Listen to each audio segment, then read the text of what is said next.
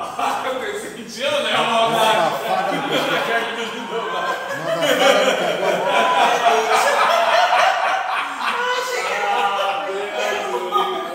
Ele bafo na boca. Esse é um caminhoneiro, hein, cara? Bota bafo na boca nisso. Aquela passadinha, tem um caminhoneiro tá fichado. Ele Tava concentrado aqui, Eu queria filmar. Sim. E afrouxado. Deu aquela respirada. E afrouxada que tu deu, hein? Agora achou quem manda nele. Lindo. Isso tudo é amor, tá? Sim, amor. Amor de Deus. É o celular de quem? Ainda bem que a gente não começou ainda. Não, eu não. Não, a gente tu- todo mundo vai dar um problema, então a gente vai esperar. Tá? Podemos começar ainda? Sim, Já, já tá gravando aí? já tá. Então tá. Bem-vindo todos. Mais uma noite chamada Amorosidade. Hoje a gente vai dar seguimento no capítulo 13 e 14 do livro O Profeta, escrito por Khalid Branco. Lembrando que o nosso trabalho é sempre um trabalho discipular. O discípulo é aquele que está pronto para ouvir, receber e assimilar coisas novas, novas possibilidades. E não preso a velhas maneiras de se perceber as coisas. Né? Vem, pega aquilo que é interessante e o que acho que não é. Não tem obrigatoriedade nisso. A qualquer momento que alguém quiser se manifestar, falar, dar sua opinião, só levantar a mão, a gente chama para o diálogo. Isso não é uma, uma proposta de doutrinação, é uma proposta dialética. Tá? Então começamos agora com o profeta, Khalil de Branco. Antes disso, alguém tem alguma pergunta, alguma coisa? Alguma questão? Como o Lindomar bem nos lembra, dias 15 e 16 de outubro Isso. vai ter o Dr. Fritz aí novamente, através da mediunidade do Roberto Barbosa. Perfeito.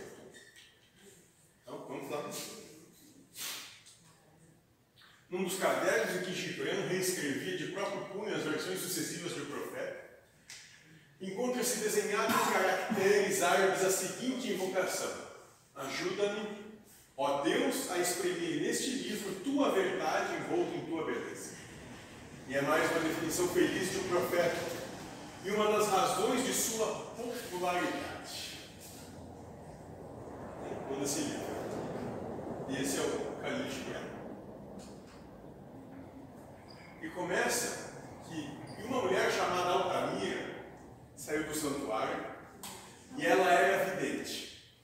E ele a encarou com infinita ternura, pois fora ela a primeira a procurá-lo e nele crer no dia de sua chegada à cidade. E ela o saudou dizendo: Profeta de Deus em procura do infinito, quantas vezes sondaste as distâncias à espera de teu navio, e agora teu navio chegou, e tu deves partir. Profunda é tua nostalgia pela pátria de tuas recordações e a morada de teus maiores desejos. E nosso amor não te quererá prender, nem nossas necessidades te reterão. Uma coisa, porém, pedimos-te. Antes de nos deixares, fala-nos e dá-nos algo de tua verdade. E nós a transmitiremos a nossos filhos, e eles a transmitirão aos seus filhos, e ela não perecerá. Na tua soledade vigiaste por nossos dias, e na tua vigília escutaste os gemidos e os risos de nosso sono. Agora revela-nos a nós próprios e conta-nos o que te foi revelado do que existe entre o nascimento e a morte. Uma coisa, há. E ele respondeu: Povo de orfalece, de que poderia falar-vos, senão no que está agora se movendo dentro de vossas almas. Então o profeta começa invocando essas, essas palavras. Alguém que é muito sábio que foi buscar na introspecção dos seres, no que é de mais profundo de cada um, o que existe do nascimento à morte.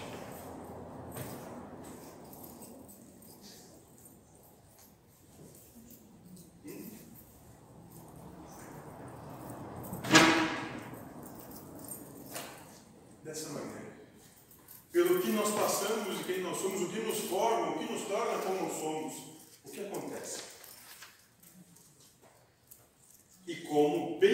negligenciar a vida que nos é ofertada. Essa oportunidade maravilhosa de amar que a gente recebe. No capítulo 13, um advogado disse: Que pensais de nossas leis, mestre? E ele respondeu. Então, nesse primeiro capítulo, o profeta vai falar das leis e do que é de justiça. Vós vos deleitais em estabelecer leis, mas vós deleitais, deleitais ainda mais em violá-las, tais como crianças brincando à beira do oceano edificam pacientemente torres de areia e, logo em seguida, as destroem entre risadas. Olha que interessante. O profeta então começa nos dizendo que a gente se deleita, a gente tem prazer em estabelecer leis, em dizer o que é certo e errado, o tempo todo. E ainda mais prazer encontra em quebrar a lei que a gente cria, o certo e errado que a gente cria. Como crianças que constroem castelos de areia e depois derrubam.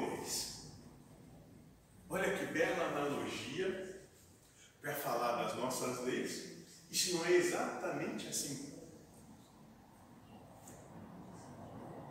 erguemos vasta literatura dedicada ao que é certo, ao que é errado, ao que é justo e como se deve proceder.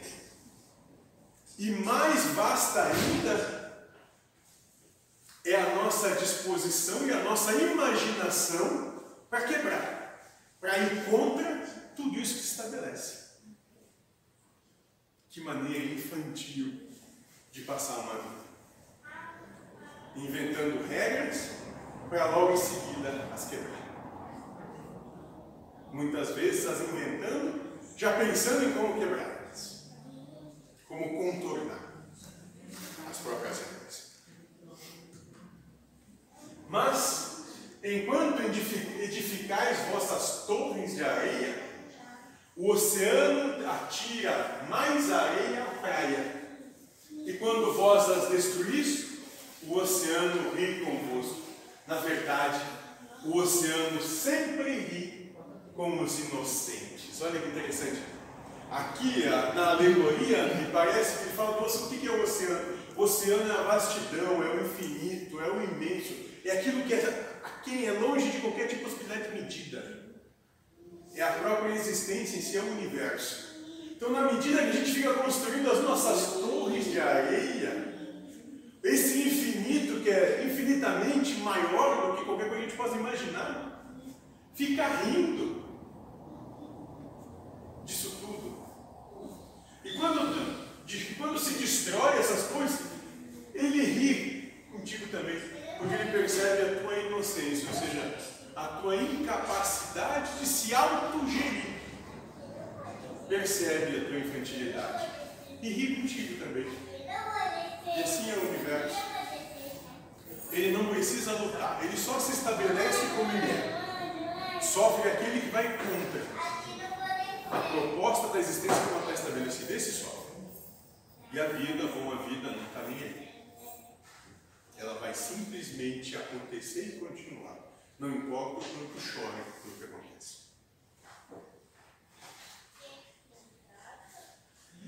mas quer dizer daqueles para quem a vida não é um oceano, nem as leis baixadas pelo homem, torres de areia. Aqueles para quem a vida é uma pedra e a lei um cinzel, com o qual procuram esculpi-la à sua própria imagem, que dizei do aleijado que odeia os bailarinos, e do boi que gosta de seu jugo e considera o gamo e o viado seres extraviados e vagabundos? Então, o que dizer daqueles que julgam os outros, que são encarcerados pelas próprias limitações e ainda assim ficam apontando os outros como sendo errados? E da serpente idosa que não pode mais largar a pele e qualifica todas as outras de desnudas e impúdicas? Daquele que já é já está longe na sua idade e não consegue fazer as mesmas coisas que fazia quando era jovem, e agora fica apontando os jovens por serem jovens. Ele sobreviveu, gente. Isso, isso. Ih, tem coisa pior. E daquele que chega cedo ao banquete de núpcias e, depois, saciado e esgotado, segue seu caminho dizendo que todo festim é uma violação da lei e todo festejador um culpado. Pastor, e o que dizer daquele que se aproveita das situações e depois fica acusando e apontando aqueles que provém as situações da qual se aproveitou? Hipócrita. Hipócrita. Fica falando mal daquele que estende a mão. Mas aproveita. Perdeu ela. Que direito esses todos, senão que eles também se mantêm na claridade do sol, mas de costas para o sol. Expressão. O que dá para dizer desses todos que estão sob a luz, mas de costas, não querem ver a verdade, não querem ver essa luz. Estão muito ocupados, olhando apenas por seu umbigo. Olhando apenas aquilo que querem, o que acham que é certo. Vêm somente suas sombras, e suas sombras são suas leis. O que é o sol para eles, senão um lançador de sombras?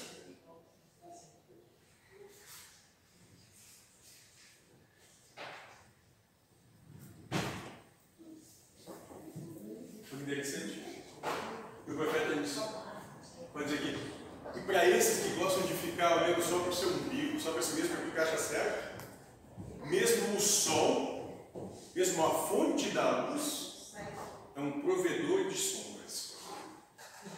Porque está de costas, pessoal, não quer ver. Não quer se colocar de frente para a luz. Fica de costas.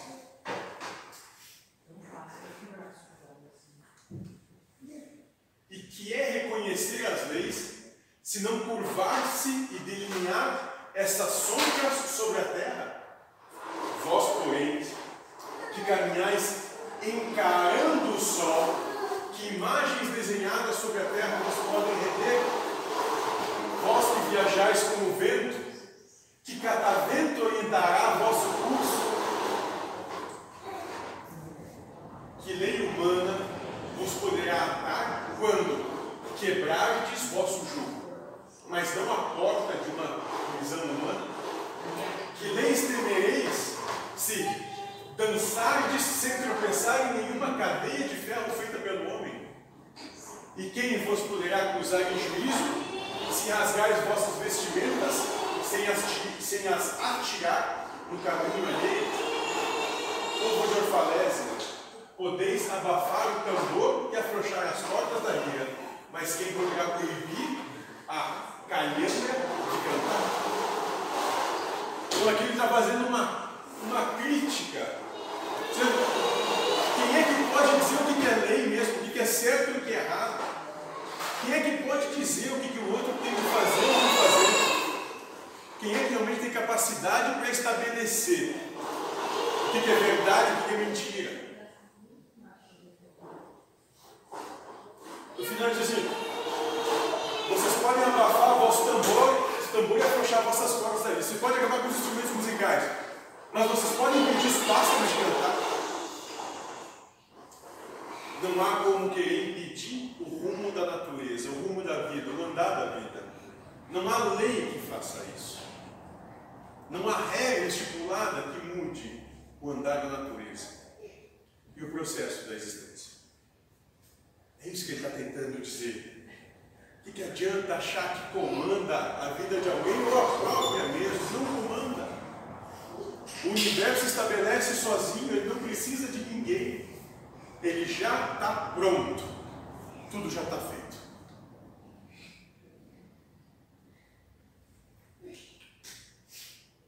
Certo?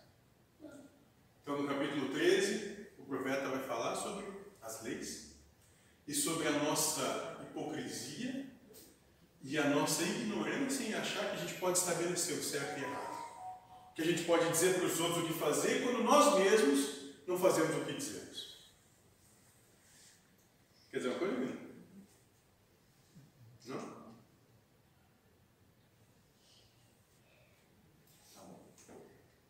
E no capítulo 14, um tribuno disse: Fala-nos da liberdade. Então, no capítulo 3, falamos sobre leis. Agora, o profeta vai nos falar sobre liberdade. Ele vai dizer que as portas da cidade e em vossos lares eu vos vi prostrar, prosternar-vos e adorar vossa própria liberdade, como escravos que se humilham perante um tirano e glorificam-no, embora eles os destruam. Olha só, ele está dizendo aqui, ó, que no portão da cidade, na porta da casa de cada um, vi cada um ficar exaltando a sua liberdade. Mas, na verdade, o que estão fazendo é estão dando força para um tirano que os prende. O profeta está dizendo. Aquilo que vocês acham que é o que dá segurança, nada mais é do que aquela zona de conforto que te prende, que te limita, que não te faz andar. Sim, na alameda do templo e à sombra da cidadela, tenho visto os mais livres entre vós carregar sua liberdade como um jugo e um grilhão.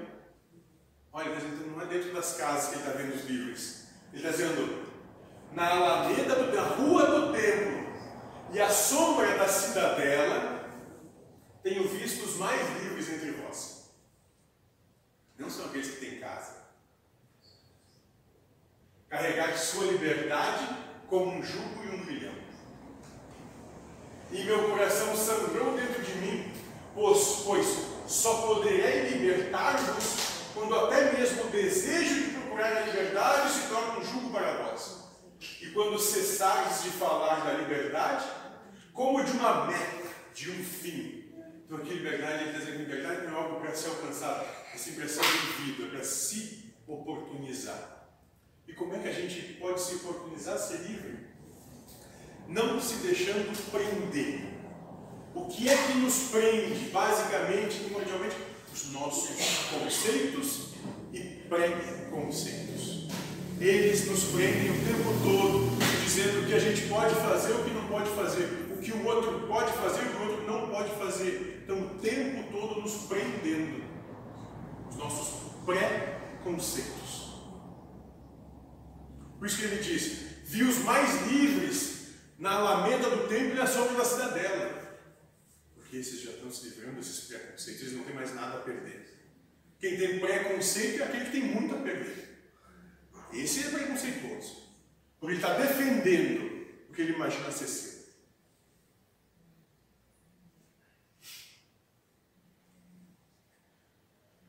Sereis, na verdade, livres, não quando vossos dias estiverem sem preocupações e vossas noites sem necessidade, sem aflição. Olha só nós vamos ser todos livres. Não quando a gente não tiver mais preocupação durante o dia e sem aflição durante a noite. Mas antes, quando essas coisas apartarem vossa vida. Entretanto, conseguirdes elevar-se acima delas, desnudos e desatados. Me lembra a parábola do Cristo, quando Pedro pede o que se assemelha ao reino dos céus, ele diz: se assemelha àqueles que chegam num campo e nesse campo se desnudam e saem andando sem suas vestes. Aqui o profeta fala de uma maneira muito parecida. Quando a gente se despir dessas coisas que nos prendem, que nos limitam, dessas verdades, desses conceitos, desses preconceitos, desses julgamentos, dessas imposições que a gente faz. Só quando a gente se despide deles, a gente vai poder ser verdadeiramente livre. Senão, nós somos escravos das nossas verdades, dos nossos conceitos e dos nossos preconceitos, porque estão o tempo todo nos limitando, cerceando a nossa felicidade. Porque eles colocam condições para a nossa felicidade. elevareis acima de vossos dias e de vossas noites, se não quebrardes as cadeias com quem na madrugada de vosso entendimento prendeste vossa hora cotidiana. E como alcançar isso tudo sem romper com esse sistema que te prende, que tu te associou a ele, que tu dá credibilidade e verdade a esse sistema humano que te oprime. Mas ele não te oprime porque ele é. Ele te obriga. Não, não, foi você que aceitou. Você que assinou o contrato se vendeu para ele. Porque você achou que isso era certo. Porque era um caminho fácil, a porta larga por onde todo mundo passa.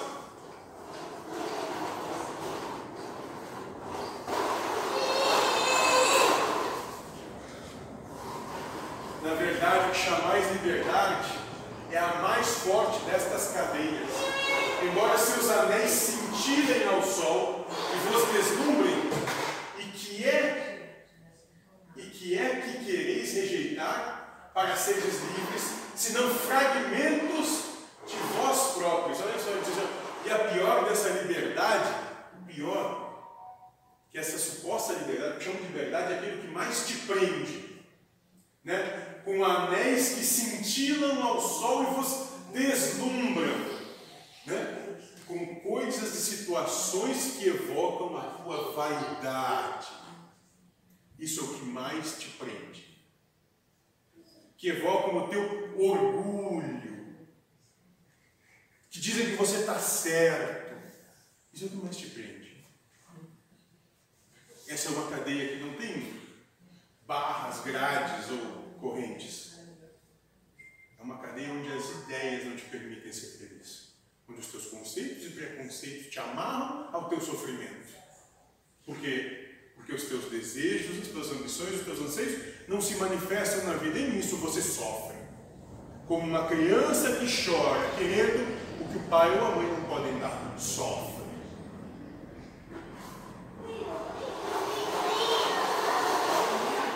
Se há uma lei injusta que pretendeis abolir, lembrai-vos que esta lei foi escrita por vossa própria mão em vossa própria testa. Então, se tem algo em você que você acha que é injusto, que não é certo, agora, lembra que esse mesmo algo você criou com a sua mão na sua própria testa.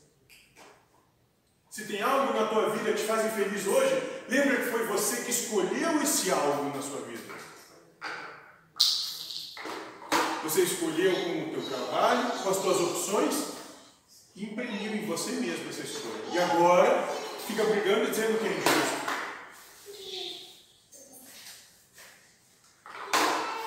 Não conseguireis extingui-la, queimando vossos códigos, nem lavando as faces de vossos juízes, embora despejeis o mar por cima delas. Então você não vai conseguir abolir esse sofrimento apenas dizendo que o que foi escrito está errado. Aqueles que dizem que o que foi escrito é certo desapareçam, ou derramando um mar de lágrimas por cima disso tudo. Isso não vai adiantar nada. E se há um déspota que quereis destronar, verifica primeiro se seu trono erigido dentro de vós está destruído. Vocês têm alguém que você acha que está errado, que você quer tirar por exemplo, daquele lugar? Vê se primeiro aquilo que, em que ele se senta, os conceitos que ele acredita não estão dentro de você. O trono dele, se primeiro não foi construído dentro de você também. Antes de dizer qualquer coisa do outro. Pois, como pode um tirano dominar os livres e os altivos, se não houver tirania na sua própria liberdade e vergonha na sua própria altivez? Nenhum livro se entrega a um tirano. Apenas se entrega ao tirano aquele que vê vantagem nisso. Que acha que de alguma forma vai ganhar alguma coisa. Então não tem virtude, tem interesse. E se é uma preocupação, uma preocupação que quereis rejeitar, essa preocupação foi escolhida por vós mais do que a voz, a voz imposta. Olha só, se tem algo que te preocupa, que te faz mal, lembra que você escolheu se preocupar com isso. Não é preocupação que chegou e disse, eu estou aqui. Não, não, foi você que resolveu abraçar ela. Ela está passando e você pegou. Não é culpa da preocupação. É você que não se respeita e não se ama. Tem que parar de ficar vendo nem criança. E querendo botar culpa no mundo, nos outros, em Deus ou no diabo. Esse tempo já acabou e já passou. Se tem alguém responsável por qualquer coisa que acontece na sua vida, você vai encontrar esse alguém olhando no espelho. Está ali. Só tem esse que é responsável, mais ninguém. Não é o marido, não é a esposa, não é a mãe, não é o pai, não é o filho, não é o vizinho, não é o chefe, não é o prefeito, o governador, o presidente. Não é.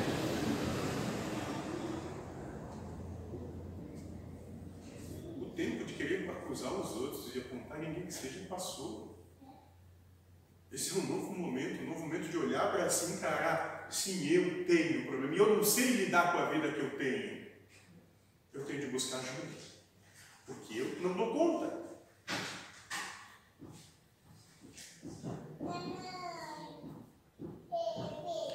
É querer baixar o outro para serguê-lo no movimento.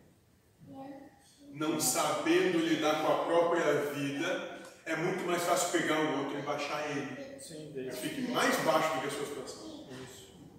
Para poder declarar vitória sobre o outro. Ou seja, não é por aquele que busca, se refaz e conquista dentro de si a melhor situação possível, não. Mas é o mais medíocre sempre.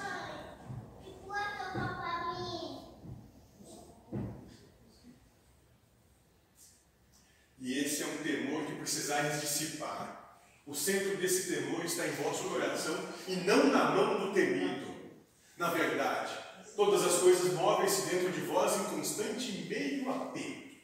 As desejadas e as receadas. Aquelas que vos repugnam e aquelas que vos atraem. Aquelas de que fugis e aquelas que procurais. Altos e baixos o tempo todo na vida. O que eu desejo e o que eu não desejo. O que é gostoso e o que não é gostoso. O que é bom o que é mal. O que é certo o que é errado. O que é bonito e feio. O tempo todo alternando de posição na vida. E a gente fica passando em estados de satisfação e sofrimento. Satisfação e sofrimento. Cada vez com uma distância maior entre as situações. Provendo maior alternância de posição. Sem chegar de verdade a lugar sem chegar a um entendimento de que isso não vai me levar a nada.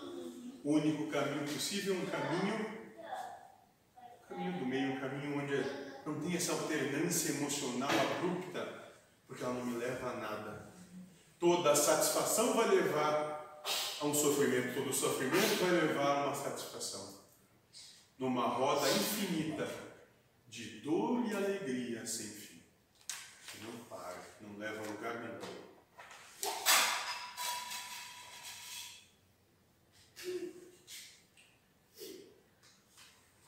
E essas coisas movem-se dentro de vós como luzes e sombras, em pares estritamente unidos.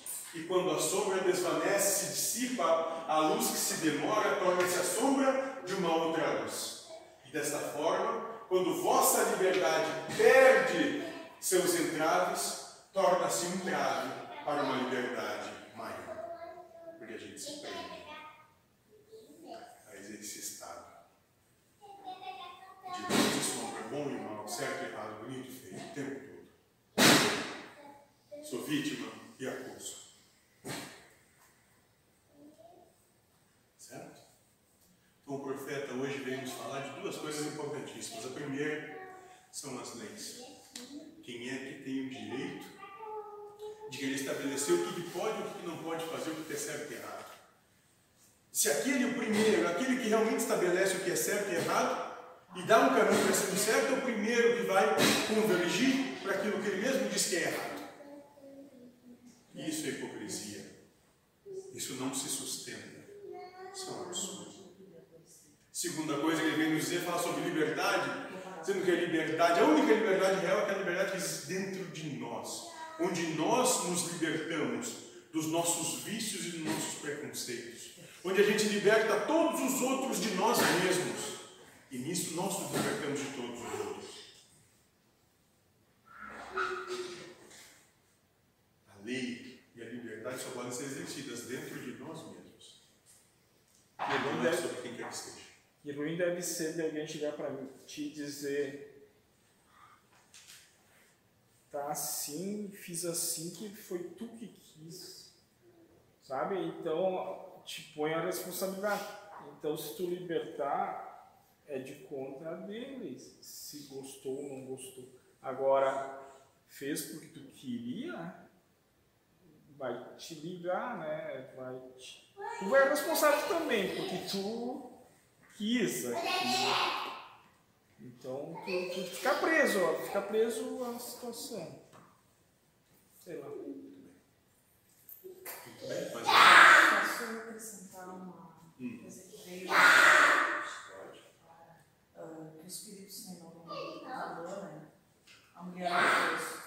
Em uma aldeia pequena, o profeta chega próximo a um poço, sedento serve de uma tina de água.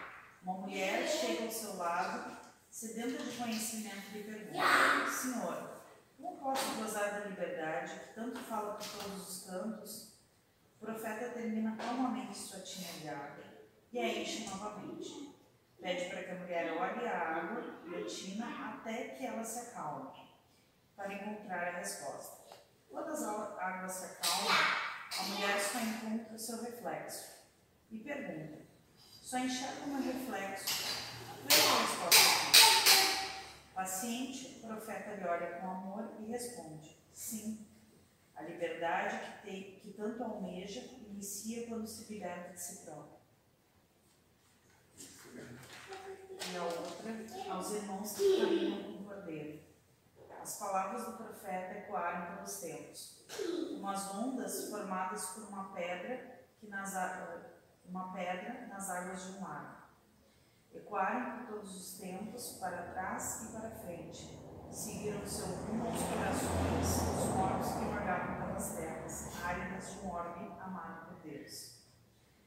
Seguido pelas bocas dos, seguiu pelas bocas dos homens e foi registrado por suas penas. Seguiu pelas, uh, pelas letras que vencem o tempo. Os papiros se desfizeram dos tempos suas palavras sustentadas pelo amor, mas suas palavras sustentadas pelo amor permaneceram claras e firmes. Elas se mantêm, pois vivas caminham, pois são ação do amor. De sua boca não saíram apenas palavras, foi o amor que transbordou de seu coração. E com, e com vida própria caminhou pela terra em busca do teu coração. Espírito Santo. Muito bem. Depois que escreve isso, bota lá. Depois eu te mando. É, então vamos lá. Vamos começar.